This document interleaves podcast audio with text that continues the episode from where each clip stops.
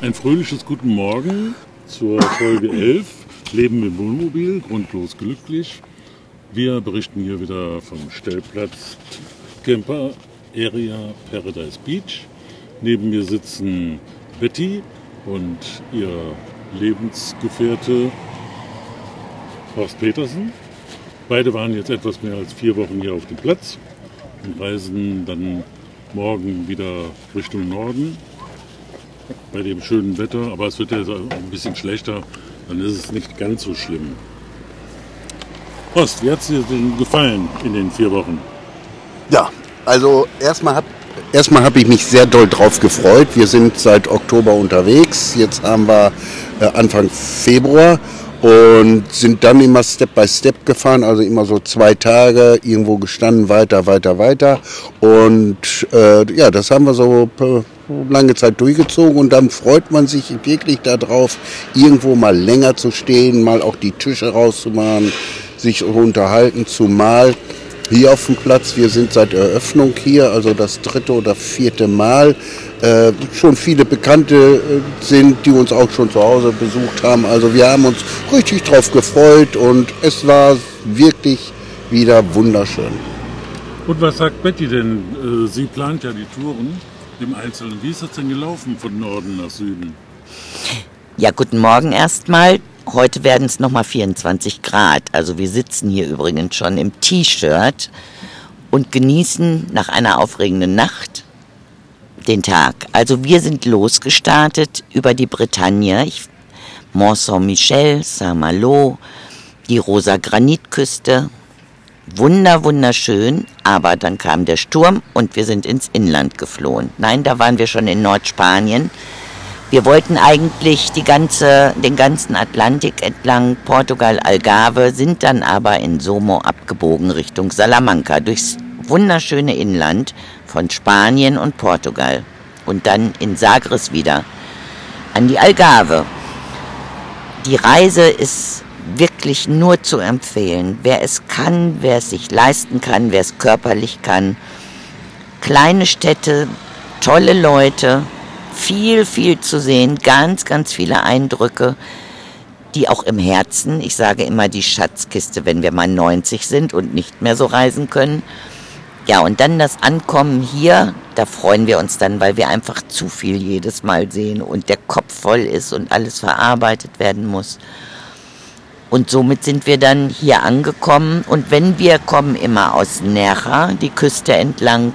Und jedes Jahr sagen wir, wie wunderschön ist das Mittelmeer und die Küste hier.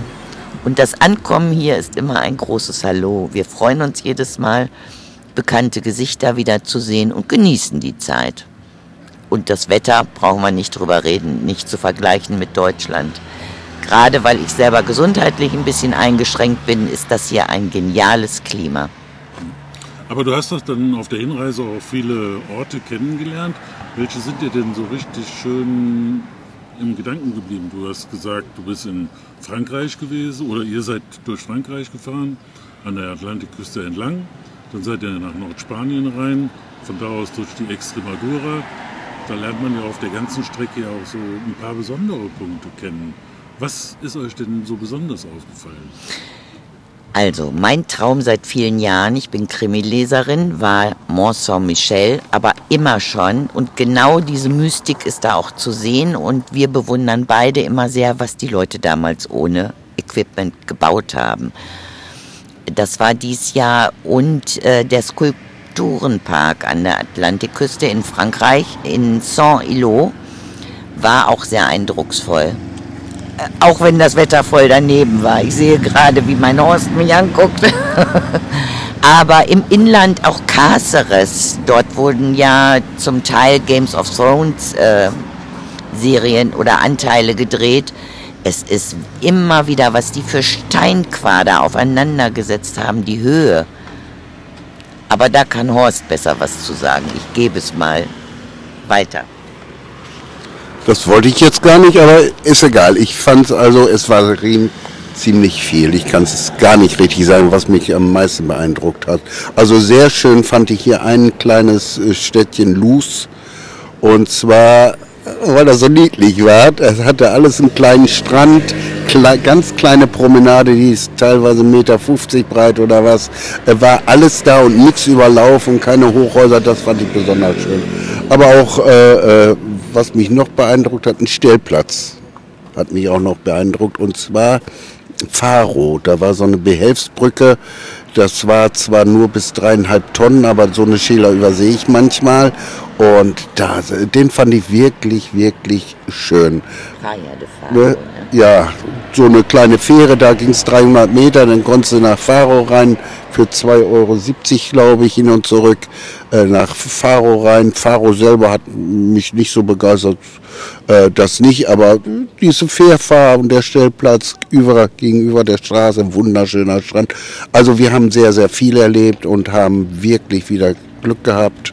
Und ja, und jetzt fahren wir nach Hause. Man könnte auch sicherlich noch sagen, ja, es ist jetzt eiskalt da zu Hause, aber irgendwann muss es und da freuen wir uns auch schon drauf, obwohl die Wettervoraussichtlich natürlich sagt 2 und 4 Grad, aber ja gut.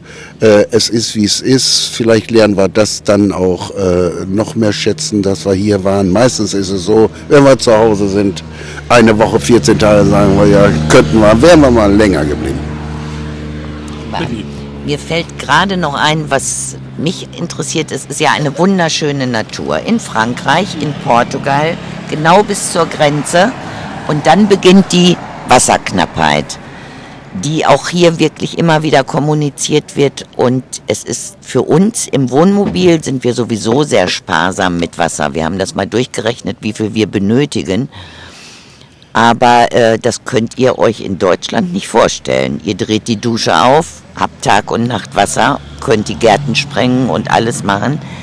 Und hier ist es wirklich schon so, ich habe gestern einen Artikel gelesen in einer spanischen Zeitung auf Deutsch, äh, dass jetzt sogar das Grundwasser genutzt wird, nur oben in Cordoba das Grundwasser auf natürliche Art und Weise radioaktiv verseucht ist weil im Gestein natürlich Radon ist. Und schon stehen hier die Gemeinden vor dem großen Problem, wie bekommen wir in Zukunft hier Wasser? Denn die Stauseen, die sind leer. Ist schwer vorzustellen, wir waren jetzt wieder an dem Vinuela, Vinuela Stausee, da ist nichts drin. Außer so eine kleine Wasserwürze und die wird stinken. Wir sind gar nicht runtergegangen. Also das sind die Problematik. Eine wunderschöne Natur, die wir Touristen sehen an der Küste, die Steilküsten, die breiten Sandstrände, äh, die Leute trotzdem immer fröhlich. Nur, es ist hier eine wirklich große Not bezüglich Wasser. Ja.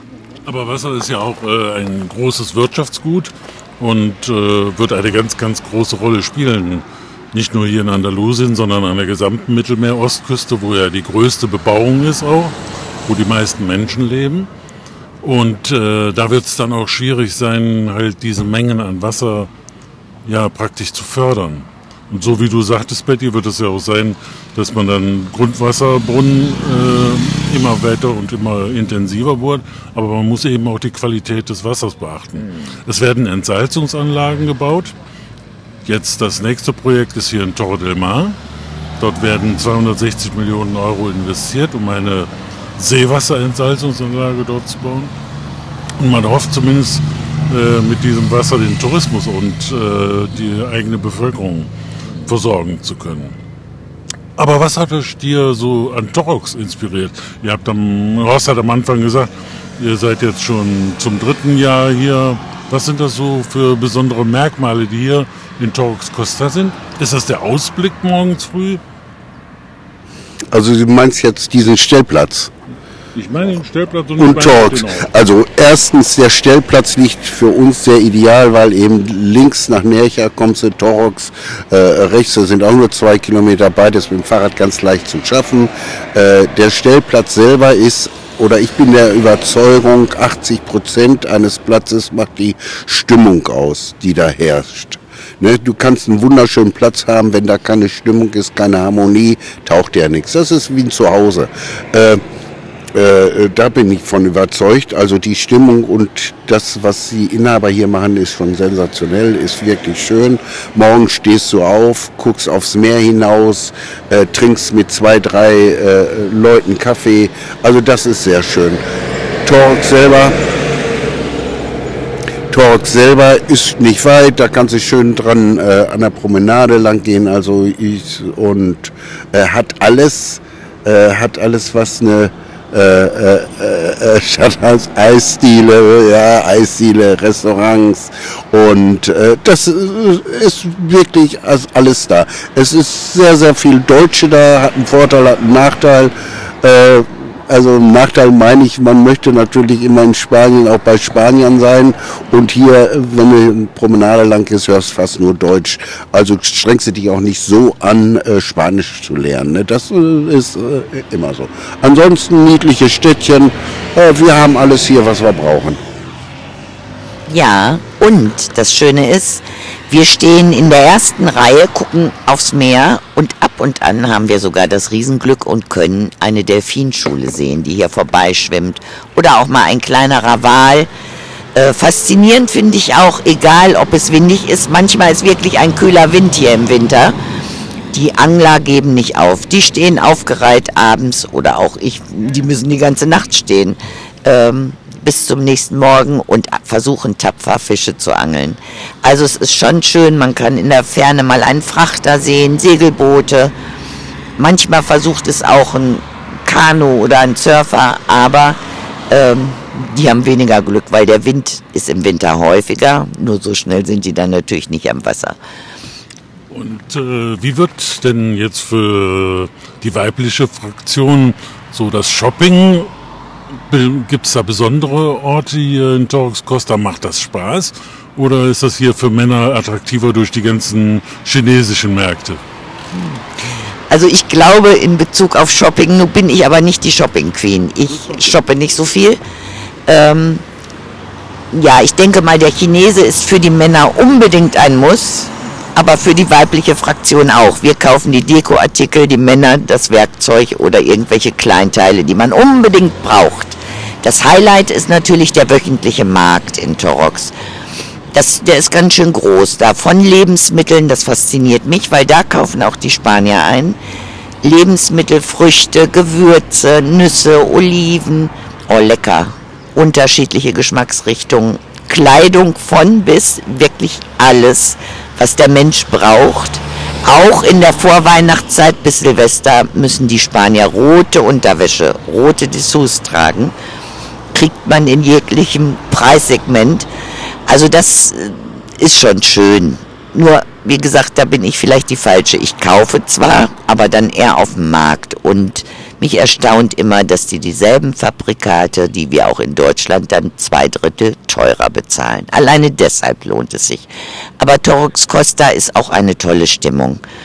Ja, wenn man auf der Promenade ist, es stimmt, was Horst sagte, es sind jetzt überwiegend Deutsche, aber wir hatten ja vorher zweieinhalb Monate Reisen durch Länder, wo nur die Landessprache gesprochen wurde. Und wir dann eben versucht haben, uns zu verständigen. Und da finde ich es jetzt gar nicht so schlimm, dass hier rundherum Deutsche sind. Was mich fasziniert, dass die Leute, die schon ewig hier sind, mit 90 noch aussehen wie 70. Also das Klima muss ganz schön was bringen. Das stimmt. Und ähm, wenn ihr jetzt so über die Freizeitaktivitäten nachdenkt, so ein bisschen tanzen oder so, inwiefern wurde das so euren Ansprüchen gerecht? Nehmen wir mal Pablo's Bar oder nehmen wir Villa Neria. Ah, Villa Neria, ah, ja, ja, ja, das war schön. Also eine nicht gesandte, äh, nannte Person unser Uwe machte den Vorschlag, Villaneria hinzugehen. Da waren wir jetzt am Sonntag. War wirklich toll da oben. Da hat einer gesungen auf Englisch und dann so, so Oldies. Also ich bin ja auch schon aus der Pubertät raus. Also traf genau meinen Geschmack. Wir haben da nachher getanzt, schön gegessen. Hat mich wirklich fasziniert. Pablo waren wir äh, äh, hier in Torox waren wir abends, äh, waren wir auch am Tanzen, war auch schön. Ansonsten Freizeitaktivitäten, wenn das Wetter äh, äh, gut ist. Wir sitzen gerne hier auf dem Platz und spielen Domino. Äh, morgens gehe ich halb zehn erstmal spazieren, entweder hier in die Berge einmal rum, so anderthalb Stunden, oder fahre mit dem Fahrrad an eine äh, Promenade und gehe in El, El, El Morche, heißt das, glaube ich, ne? El Morche einmal hin und zurück.